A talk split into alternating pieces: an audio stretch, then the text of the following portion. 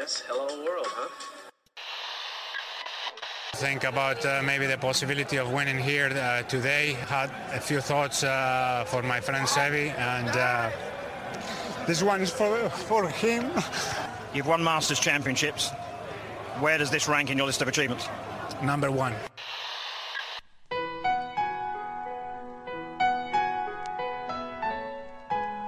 Bienvenidos a Augusta National y a una nueva edición del Masters y a una nueva edición de Golf Sapiens. Hola amigos, bienvenidos a Golf Sapiens, capítulo especial, revisando, charlando y comentando la serie de Netflix Full Swing.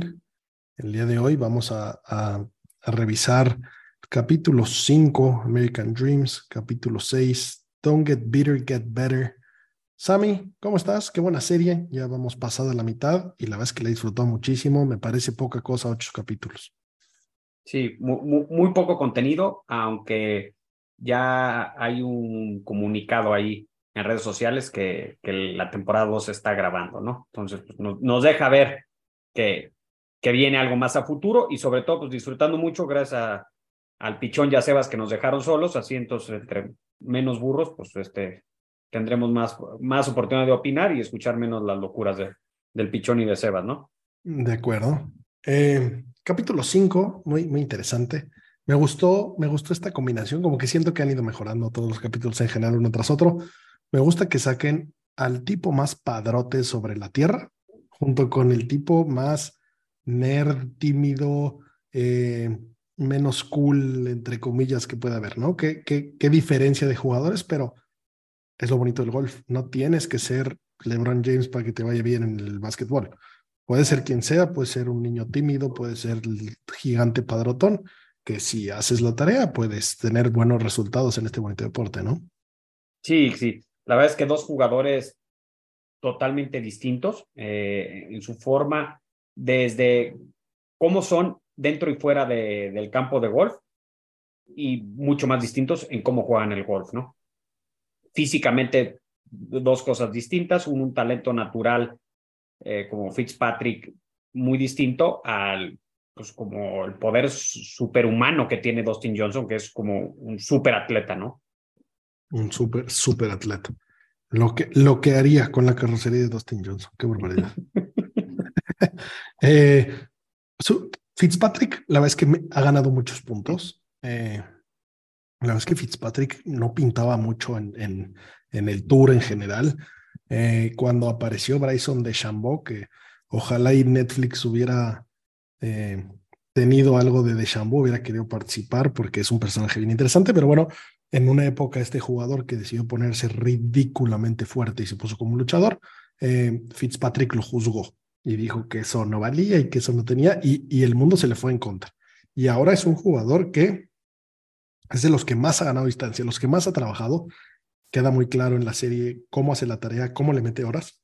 Y, y, y ha ganado, yo creo que muchos fans, ¿no? No solo, no solo respeto por, por su juego, sino por su forma de ser, ¿no? Sí, cuando empezó, eh, lo identificábamos porque era como el Jordan Speed inglés, ¿no? Lo vestía Under Armour, era como chavito, aunque físicamente no, no tenía similitud con Speed, pues yo lo veía así como, ah, es el Jordan Speed inglés.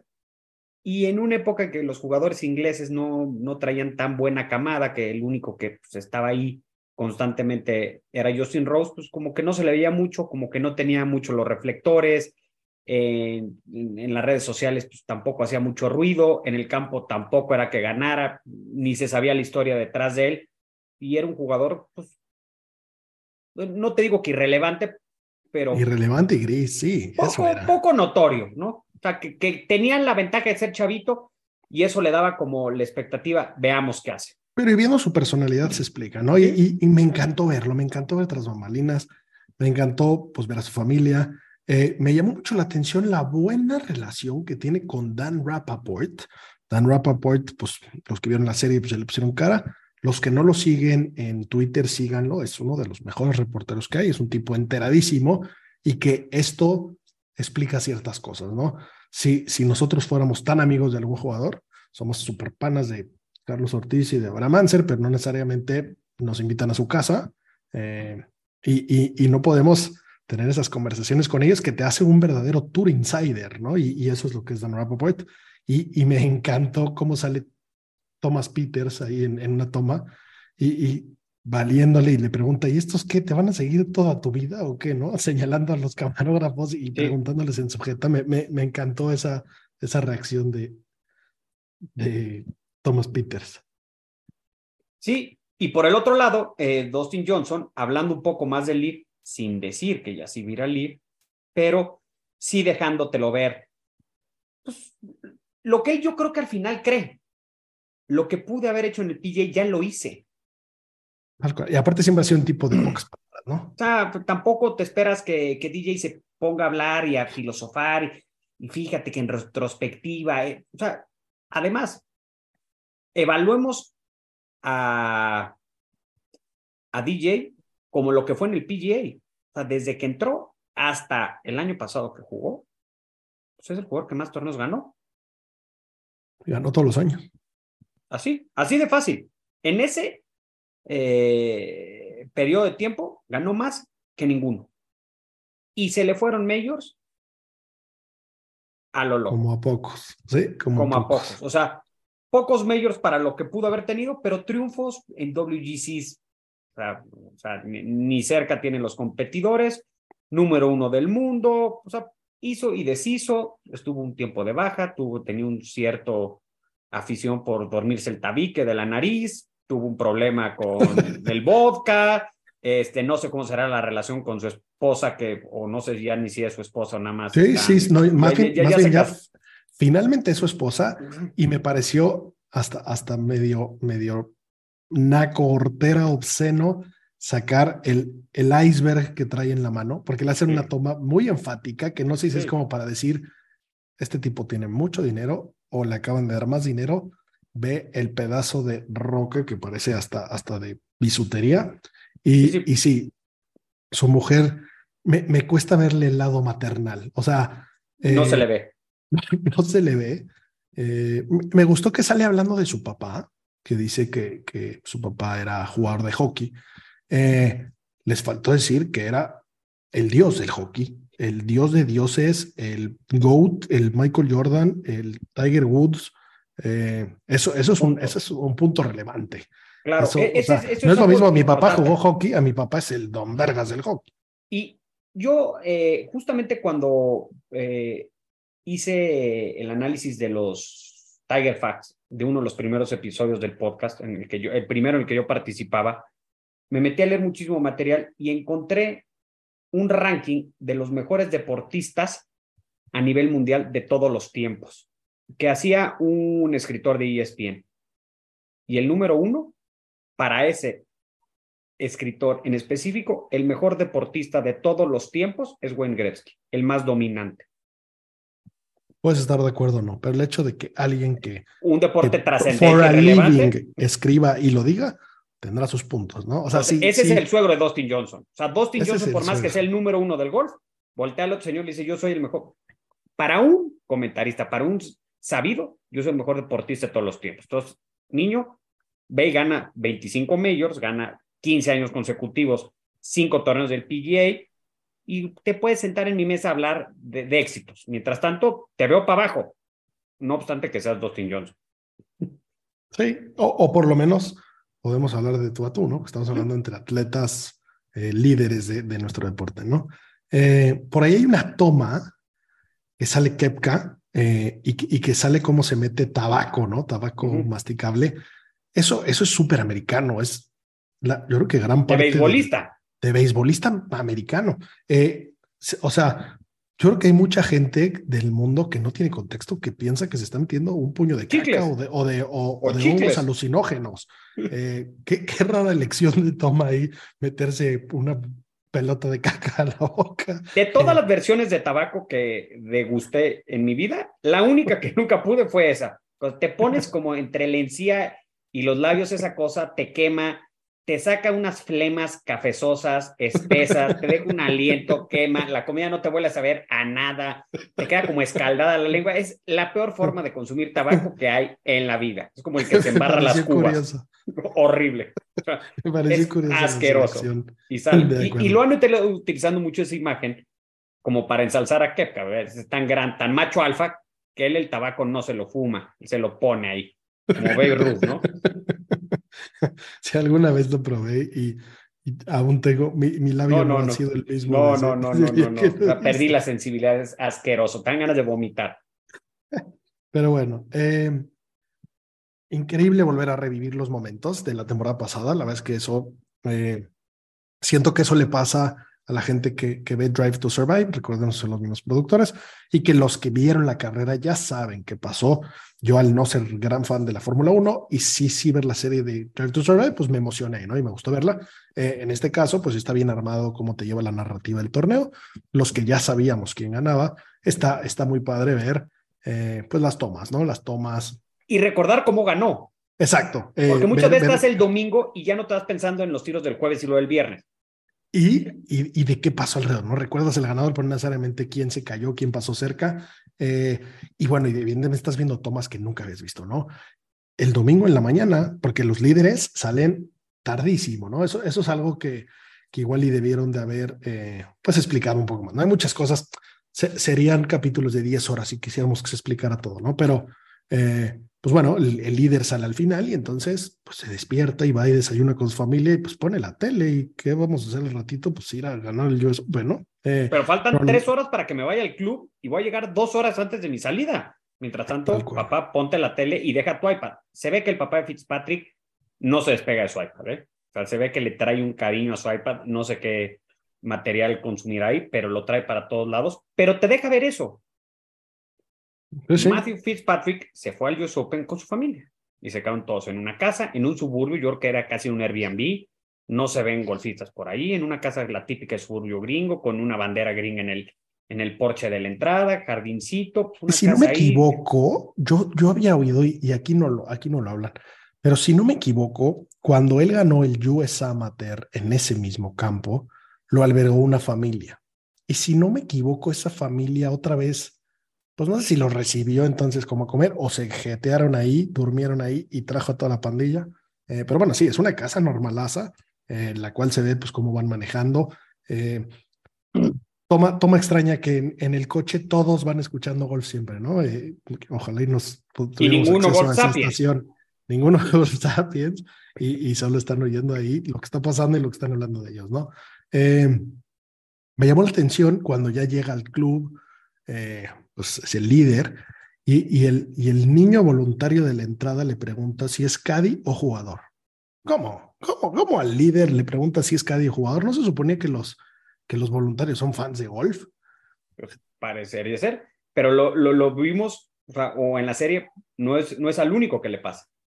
No es único Que te registras con un guardia de seguridad del club y dice, hola, ¿tú quién eres? Me llamo Tony Finao.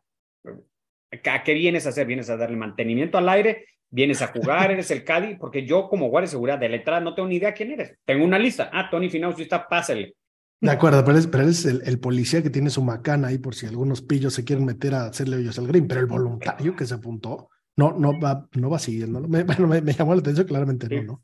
Eh, algo algo que, que, que también les faltó hacer un poco de énfasis es mencionar lo difícil y poco probable que es salir en el grupo final back-to-back majors, eh, como, como fue este caso, ¿no? Eh, que, que, que ganas de ganar un mayor, qué, qué manera de hacer la tarea, qué cerca, qué, qué, qué manera de olfatearlo. Y bueno, pues ese, revivir ese tiro de la trampa, eh, pues espectacular, ¿no? Un, un, un, tirazo y revivir el pobre Salatoris, igual, igual sufriendo de cerca otra vez, ¿no? O sea, Salatoris, aunque no es parte de, de, del programa, pues lo vemos sufrir en las finales. En todas, en todas. La constante de todo es que Salatoris siempre queda en segundo lugar y el último pot lo echa horrible. Algo que eh, es, es, importante, eh, en este campo, 10 años antes ganó un US Amateur. Eso, en la entrevista de, de, de, del programa, te dice Fitzpatrick que lo considera una ventaja, porque él ya sabe lo que es ganar ahí y conoce el campo y le gustó, ¿no? Tampoco es un campo que iba cada 15 días y jugaba de vez en cuando, o sea, lo había jugado hace muchos años y creo que estaba, o, o o era el mismo campo que él recordaba, que sabía cómo jugarlo. Sí, y que hablan por encimita de que, de que tiene anotaciones de sus tiros, pero no, toda la vida. no, se, no se dimensiona. Se dice muy fácil y, y, tal vez alguien que no domina el juego dice, ah, pues todos apuntan, yo veo que tiene una libretita, apuntan, eso no lo hace nadie, nadie de nadie. Qué increíble cosa de... La de data este que tiene Matthew Fitzpatrick del mismo, no la tiene el PJ de ningún jugador. Tiene De acuerdo. todos sus tiros de golf en rondas de torneo, de prácticas con amigos, en el torneo que lo contratan, en todo, lleva una estadística de todos sus golpes. Me Todos. gustaría ver, ver, ver con detalle eso, ¿no? A ver, a y ver lo cuando- pasa luego a, a a un, como un Excel y lo tiene Excel. y va bien. o sea, y, y en base a eso va, va trabajando distintas cosas. Sí, me gustaría ver con detalle qué apunta para ver qué, Todo. Creo que es qué, todo. qué Es, insight saca de eso. en el hoyo 3 era un par 3 de 194 yardas, viento en contra de 6 yardas, tal. Pegué un fierro 6, lo pegué un poco limpio, quedé 3 yardas corto. Así, desde que tiene 14 años. Claro, sí. Todo. Mi pregunta, sí, sí, sí. Todo. Mi pregunta es más Si le pegué gorda, ¿Cómo, se consume esa base de datos, no? Pero la bueno, debe pasar, o sea, debe arrojar todo eso a una tabla Excel que le hizo yo creo que un matemático y debe tener ahí unas estadísticas y unos números de todo. ¿Cuál es el fierro con el que más acierta, con el que menos acierta, con cuál es el que logra más la distancia este, esperada, con cuál normalmente queda más corto de lo esperado, con cuál queda más largo, con cuál por la izquierda, con cuál por la derecha? O sea, debe tener todo. Que algo similar al Celapte de Grind, los que les interesa eso, los que son fans del golf pueden, pueden por ahí llevarlo, digo, hay varias. Eh, me gustó la toma de su familia, ¿no? Cómo van siguiendo a Rappaport, que va con su familia, y cómo, cómo se vive, ¿no? ¿no? La toma desde el lado de la familia y desde los fans, cómo lo van sufriendo. ¿Dónde Eh, está? Está en la trampa, ya le pegó, ven la bola, no la veo, ahí va, qué buen tiro, no, un pot, do- es, ves cómo sufre la gente y cómo el jugador logra mantener la calma cuando la familia que ni está jugando están sufriendo como ninguno, ¿no? sí, y lo bonito sí. del golf es que van caminando por afuera de las cuerdas, como el resto, deben de tener algunos accesos especiales, pero la gente ni los molesta porque no saben ni quiénes son. A ti y a mí nos pasó que estuvimos al lado de la hoy esposa de Rory McIlroy y dijimos, ¿quién será esa güera que está de, de buen ver? No teníamos ni idea que era la novia de Rory. Sí, Luego, cuando vimos un entrenador y vimos que venía Nike, y tenía una tarjetita, tata, vimos y nos dimos cuenta que era la, la, la hoy esposa de Rory McIlroy, aquí en México. La tuvimos al lado y no teníamos ni idea. sí, Así les pasó a ellos. El hermano no se parece. Sí, no, no se parece mucho. Y, y cómo lo estuvo jalando, ¿no? Qué padre, qué padre sensación. eh, qué bonito, qué bonita, pues qué, qué bonito momento, toda la familia, pues, pues encantada de. Y, y más como especifica mucho que él no hace la misma tarea que hace su hermano, ¿no? Eh, y, y que pues los resultados Ahí están. dan frutos, dan frutos. O sea, Las horas sí, nalga para ella- tarde que temprano te acaban pasando. Y lo bonito de esta historia, que, que, que también pasa del, del, otro lado, es cuando un inglés gana en Estados Unidos o cuando un americano gana en el Reino Unido, ¿no? O sea, no es nada más gané, sino gané de visitante. Yo no era el que querían, yo, yo no era el del público. sí. Yo no puedo gritar USA aquí y ganó. Y me acaban aplaudiendo porque fui el mejor jugador del torneo.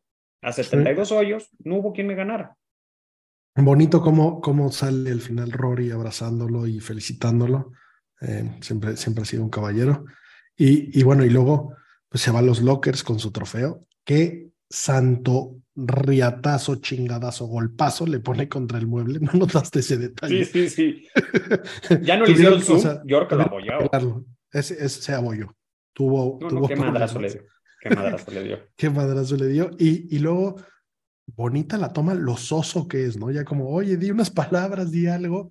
Y el Thank you. pobre hombre no tiene esa gracia. no, no, no. Un momento incomodísimo que, que, que hasta Se veía que no tampoco que se quería emborrachar. Se ve que lo que él quería era agarrar su libretita de anotaciones, tener un Excel, su computadora y seguir vaciando datos. Se ve que eso es lo que le gusta. Sí, sí, sí. Y bueno, y bonitas las palabras de Billy Foster, eh, ex Cadi de su majestad Severiano, un, un tipazo. Eh, me gustó, me gustó lo que habla y cómo, cómo se merecía. Juventud con experiencia. O sea, creo que estaba ¿Cómo más emocionado Billy? Foster que, que, que el, que el propio Fitzpatrick, ¿no? Sí, sí, sí. Eh, y, bueno, pues es, una personalidad más normal, ¿no? Más humana. En el mundo existimos mucho más Fitzpatricks que Dustin Johnson, y no hablo de la manera de jugar, hablo de la manera de, de, ser, ¿no? Y de, cómo estar. Eh, bonito capítulo, bonito personaje. Creo que, creo que no solo su talento golfístico, sino esta apertura. Yo creo que le va a cambiar la carrera mucho. Y estoy seguro que en las siguientes temporadas va a haber, va a haber fila. ¿eh? Yo creo que hay gente que quiere que enseñen parte de su vida porque pues hoy Fitzpatrick tiene más fans, sin duda ninguna, tiene muchos más fans. No hay forma que con un perfil como el de Fitzpatrick, después de un episodio dedicado a ti en una serie de Netflix que se transmite a nivel mundial, pierdas adeptos. Ganas, sí o sí. La cosa es cuántos más, pero no vas a perder. Bueno, Creo que lo tienes quién sabe qué vayas, quién sabe qué vayas a hacer va a decir, pero. Bueno, no, no, pero de lo que se vio en la serie, no perdió gente. No dice, ay, este, me que trefe quién es. Al contrario, te cae bien. ¿Lo ves? Se ve, gracias a Dios se puso brackets, no le han ayudado mucho. El, el, el, hijo de, podría ser tu vecino, el, boy next door. Es el típico, no está alto, no está muy fuerte, no tiene una personalidad extrovertida, no es el engreído como Bruce Kepka, que aquí yo voy a ganar, porque, o sea, es un perfil totalmente distinto, ganador del Yusu. Sí, sí, sí. Bonito capítulo, bonito personaje. Y bueno, eh, el episodio 6, Don't Get Bitter, Get Better. Un zoom a Tony Finao. Qué personaje. La verdad es que ya, ya difícilmente a alguien en el mundo le, le cayera mal, ni mucho menos. Eh, pero bueno, qué, qué curiosos personajes, qué, qué diferentes maneras de ser ahí en el mundo y, qué diferentes maneras de, de, personas ahí en todos lados. ¿Cómo, cómo empieza en, en, su, en su casa con su mega pandilla que tiene, haciéndolos unos, unos sándwiches de, de, tapar arterias, ¿eh? O sea, parece que está haciendo sándwiches de orfanato y su hijo mayor, que me cae perfecto, trae un, trae un sobrepeso brutal por, por la selección culinaria de su padre. Grilled cheese sandwich con mucha mantequilla, mucho queso y un pan bien gordo. sí, sí, sí. Eh, una, una joya el papá de Tony Finau, cómo, cómo explican, o sea, increíble ver pues el barrio de Utah de donde vienen, cómo eh, pues él y su hermano pegaban a un colchón que, que el papá puso en medio y que, y que como dice... Contra la puerta de la cochera. Bueno, sí, eh, ponían más bien el colchón en medio de la cochera y, y cada uno de los hermanos tiraba a cada lado, pero pues siempre puedes fallar, ¿no? Y entonces por eso tiene esos golpes esa puerta y en un barrio al parecer peligroso en Salt Lake, que pues de lo que tienes entendido, Utah es el estado donde viven los mormones y que por esta religión pues básicamente alcohol, drogas y diversión no existen. ¿Por qué va a haber maleantes? y aquí la gente... Lake City. y al parecer él o se dedicaba a un deporte o iba a acabar en miscuido con, con bandas. A mí Tony Finao siempre me ha parecido un prodigio el deporte, esos brazos largos, o sea, aunque tiene un swing muy abreviado, muy corto, le pega muy duro porque tiene unos brazos. Que le pega al 70 o 60% de su potencia posible. Eh, de un tamaño eh, espectacular, pero desde étnicamente me parece exotiquísimo.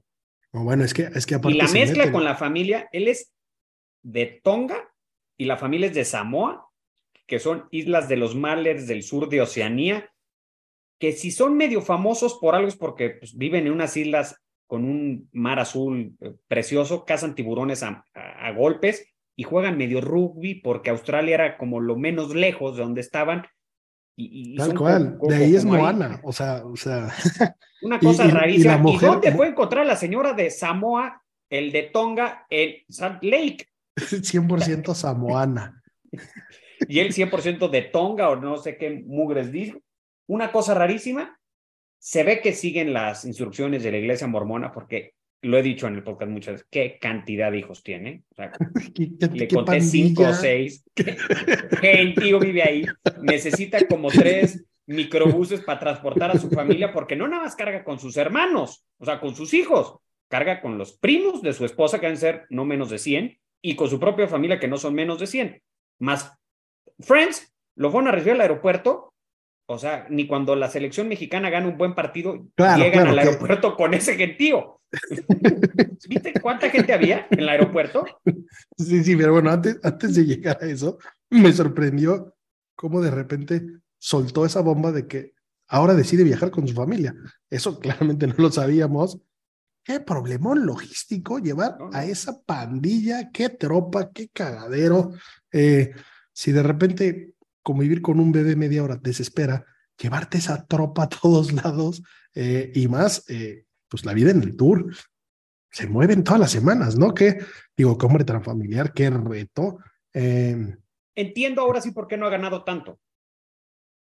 Y no le puedo reprochar nada. A él lo más importante, y lo dejó claro, es mi familia. Y después. Bueno, pero esto es nuevo, ¿no? No siempre ha viajado con su familia. No, bueno, no.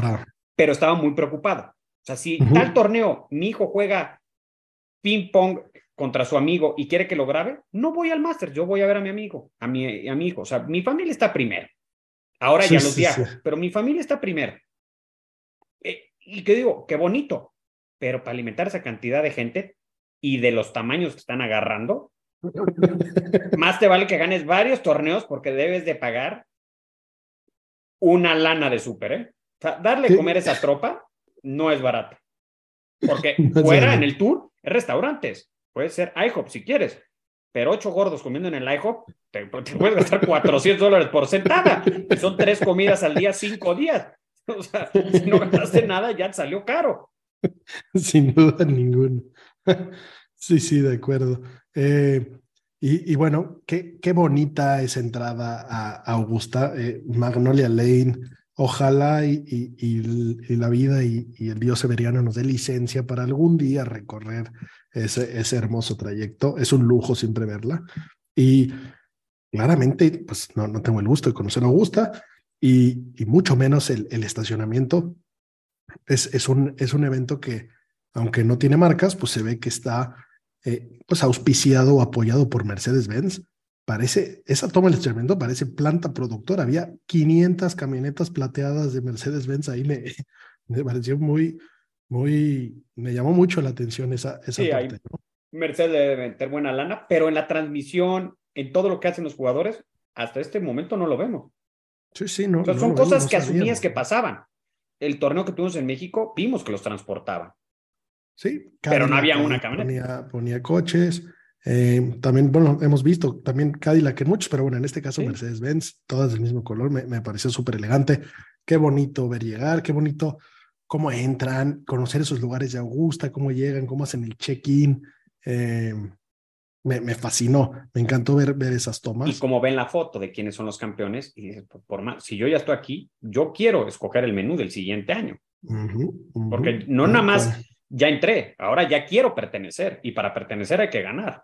Puedo ir todos los años y nunca pertenecer. Sí, de acuerdo. Y, y bueno, pues también bonito revivir momentos de ese Masters. Eh, ese hall out de Rory en el 18 del último día y al mismo tiempo Hall Out de Morikawa en el mismo hoyo. Muy genuina la celebración de Rory, ¿no? Como que la toma apuntando, le dio. ¿Sabe que esa imagen iba a quedar en la historia del golf para siempre? Que, yo que. Aunque no ganara. o sea, suya sí. O sea, cuando él la mete, avienta, mueve los brazos de una manera muy. O sea, yo hago ese movimiento de brazos, se me disloca sin duda algún brazo. Pero cuando la mete Morikawa, también celebra, estuvo, estuvo muy bonita y muy genuina esa celebración, me gustó mucho. Eh, y bueno, pues, pues muy bien por los dos. Y, y, esto es un poco lo que, lo que hablamos de Morikawa, lo poco que pasan de Morikawa, ¿no? Me, me, me sorprendió. Pues un tipo que, que por lo visto tampoco hay mucha carnita que sacar. Eh, lo vimos en un avión privado con, con su perrijo que tiene zapatos, su perro. Eh, ¿Y su esposa? su esposa, que se ve que es idéntica a él, o fiancé. A los 23 eh, años, que no entiendo por esa necesidad de casarse tan jóvenes, pero bueno. Salvo que seas samuano y, y te obliguen a reproducirte sin y te quieras procrear y romper récords. Sí, si no empiezas a tener hijos a los 18, pues no, no, no, no llegas a los veintitantos, pero, pero, no entiendo. Pero sí, por el lado, lo que te ponen en, el episodio es el contraste, ¿no? Como Colin Morikawa de pasar a ser un desconocido a nivel profesional, llegó, ganó, mayor, mayor, ta, ta, ta, parece, y luego una sequía. Sí, que me gustó ver, por ejemplo, la junta que tiene con Adidas, eh, que es, que es sponsor de Adidas, igual que nosotros, es nuestro coequipero. Eh, interesantes esas reuniones, ¿no? Con la gente de, de, las marcas. Oye, te queremos poner esto, ¿qué opinas? Demasiado gusta, floral sí para mí, esto sí, yo no quiero estos colores, este es el patrón, me encanta. Ahí sí lo vemos. Algo que platicamos en otro recap de otro de los episodios, pues, que yo te decía, o sea, Ian Poulter escoge sus combinaciones. Aquí estamos viendo que a Morikawa le dicen, yo creo que estos pantalones azules con esta polo floral, tan floral no me gusta, pero sí me gusta la patrón de colores, pero no el, el diseño. O sea, como si Adidas nos deja ver que con Morikawa le manda, no le hace, no le empaca, pero le dice, este día va con esto, y no Ian Poulter sí, sacando estuvo, sus estuvo interesante. dorados. Estuvo interesante esa, esa junta. Y la confesión Eh. que dice, por más que me considero una superestrella, soy una superestrella en sequía. Rápido, dos medios y, y luego, Sí, pero es que también ya, ya no juzgamos con la vara claro, correcta. la, la gente quiere que, que arranques y, y en tres años te vuelva todo mundo Tiger Woods. Rafael Mickelson ganó su primer medio a los 33 años. O sea, para, para, para esa edad, Tony Finau ya tendría 33 hijos. Sí. Eh, pero bueno, gran tipo Tony, perdidamente enamorado de Tony. ¿Qué, qué tipo más familiar? ¿Qué tipo más, eh, pues más humano? Eh, por ahí. Buena gente, ¿no? Muy buena gente, buena persona. Ojalá, ojalá el mundo hubiera más Tony Finaus. Eh, Se ve ¿cómo que es el que, que- más quieren, ¿no? Sus competidores. Yo creo que sí, porque difícilmente tira mal pedo, ¿no? O sea, como en algún momento dice, es importante que, que su mujer se recupere de la muerte de su papá y eso, es- eso va mucho antes que su juego. O sea, en, en esa parte súper humano. La verdad es que me quiero casar con Tony F. ¿eh? Yo ya al hijo gordito ya se lo aparté a mi hija mayor. Eh, me encantaría que mi hija se casara con un songue samoano, fino. qué, qué, qué bonitos valores, eh, qué, qué padre ver, ver eso. La verdad es que me, me gustó. Y sí, lo, lo que mencionabas hace un ratito, insólita esa llegada al aeropuerto eh, de Salt Lake City. ¿Qué pandilla había ahí? 100 sujetos con pancartas, cómo le ponen collares, cómo bailan, eh, 50 primos ahí. Una Ni media cerveza involucrada. Quedaron bailando, haciendo ahí bailes exotiquísimos a la mitad del aeropuerto y no había ni una Coca-Cola para el festejo. Y, y vimos eh, en el anterior a Fitzpatrick llegó ahí con, con- una salita de prensa y está toda la familia ya descorchando y él dijo, pues, gracias por venir. O sea, pues, o sea, cómo la gente festeja y aquí nadie, el alcohol no estaba involucrado y había un gentío y se ve que se quedaron un rato Un ratote y en luego la pista. que los 50 primos recibiendo al campeón. Eh, y bueno, y, y luego no tiene madre cómo se va en su camioneta de monjas, que es lo que tiene que, que conducir. Una superestrella en el único lugar donde cabe esa pandilla es en la camioneta de monjas. Sí, en un shuttle. Como el que te llevan en el aeropuerto de Miami donde retan los coches. Tienes que subirte ahí un camión compartido. No cabe esa gente. O sea, Mercedes no va a sacar una camioneta donde quepa toda la familia Finao. De acuerdo. Y bueno, y, y en su segundo win que, que ponen aquí, que, que es el de, el de 3M el, en Minnesota, eh, pobre Scott Piercy, que, que pues iba ganando y le agarró la mano el chango. Eh, no dan mucho contexto, nadie sabe bien quién es, pero pues lo hacen quedar como, como bastante mal, eh, como un amateur pedorro y, y pobre hombre, no, no recordaba qué cantidad de cagadas hizo y cómo No, fue no, a tirar el se torneo. deshizo. Se deshizo. Se deshizo. Buen capítulo. La verdad es que me sacó una lagrimita. Yo soy de lágrima fácil, pero me pareció, me pareció bonito. Eh, bien por Tony. Mucho más por Tony. Creo que le, aquí en este episodio sí creo que les faltó sacarle jugo a Colin Morikawa. Ya no sé qué tanto jugo hay, es que me, me lo cuestiono. Por un lado también la apertura, pero por otro lado también, pues, pues es un personaje que, que tal vez no hace mucho más. O sea, sí sé que pues practica mucho, que no nos enseña nada de su casa, de su nada, nos enseña No. un cachito del avión, su perro con zapatos que me pareció ridículo. Y pues tal vez no hay muchísima más carnita ahí, ¿eh? Ujú, Pero tal vez algo más de la práctica, de cómo, cómo él se siente Pero tal vez él no- contra los mejores, jugando excelente los fierros y siendo un poteador de promedio a, a malo. No sé, que, a ver, si por algo lo hicieron así, tendrá una razón. Creo que había más, debe haber más carnita en un múltiple ganador de majors para que te cuente algo más, ¿no? Yo creo que es porque lo que él quiso compartir, ¿no? Pero pues es que podemos hablar de, de, cómo entrena el pot, siendo que potea con el culo el señor, y qué está haciendo al respecto, o ahora que ha trabajado mucho en su juego corto con el short game chef, Thomas debe de haber, pero bueno, ¿quién, quién sabe por qué lo hicieron así? Bonito capítulo, se lo roba Tony. Eh, viva la Tony, viva Samoa, viva Tsongue y, y vivan los mormones y Salt Lake City.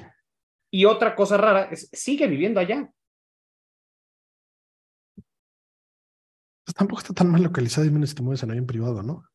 Pero Está para relativamente entrenar, céntrico, ¿no? pero es frío para entrenar. O sea, Sí. viven normalmente en California o en Florida, además de que porque hay mucho más torneos ahí que, que en el Midwest o, o en Rocky Mountain, o sea, donde lo quieras poner, por el clima. O sea, si O sea, yo los en- jugadores, los jugadores del Tour en California más bien viven ya muy pocos por los temas de los impuestos. En Arizona muchos, en Las Vegas bastantes, en Texas bastantes y en Florida yo creo que la gran mayoría, ¿no? Pero es una cosa de clima porque puedo entrenar todos los días al aire libre. Clima, impuestos y en el caso de los europeos, pues Florida es lo más cercano para estar cruzando el charco, ¿no? ¿sí? Pero digamos que Tony Finau al vivir en Utah es de las excepciones de los que viven en los estados del sur. ¿Qué pandilla, qué pandilla, qué personajazos. Qué, qué- qué gordo está el hijo, qué corte de pelo, o sea, no, no, no, todo, todo, qué nombres, o sea, los nombres están imposibles. Hay familias de basquetbolistas de la NBA que son más fáciles de pronunciar que estas cosas de Tonga y Samoa y, y esos lugares. Muy bien. Pues bueno, señores, eh, a seguir disfrutando la serie. Nos quedan únicamente dos capítulos. De la primera temporada que ya anunciaron la segunda. De la Podemos, primera temporada. podemos estar tranquilos un ratito. Esperen en estos días ese, ese episodio. Gracias por seguirnos, señores. Les agradecemos su like, su share, que lo compartan. Si, si les parece simpático, si les parece entretenido, pues compartan a algún amigo. Y pues bueno, señores, como siempre, lo mejor de la vida, a disfrutar el contenido que tenemos, a disfrutar el buen golf. Green es green. Hasta la próxima.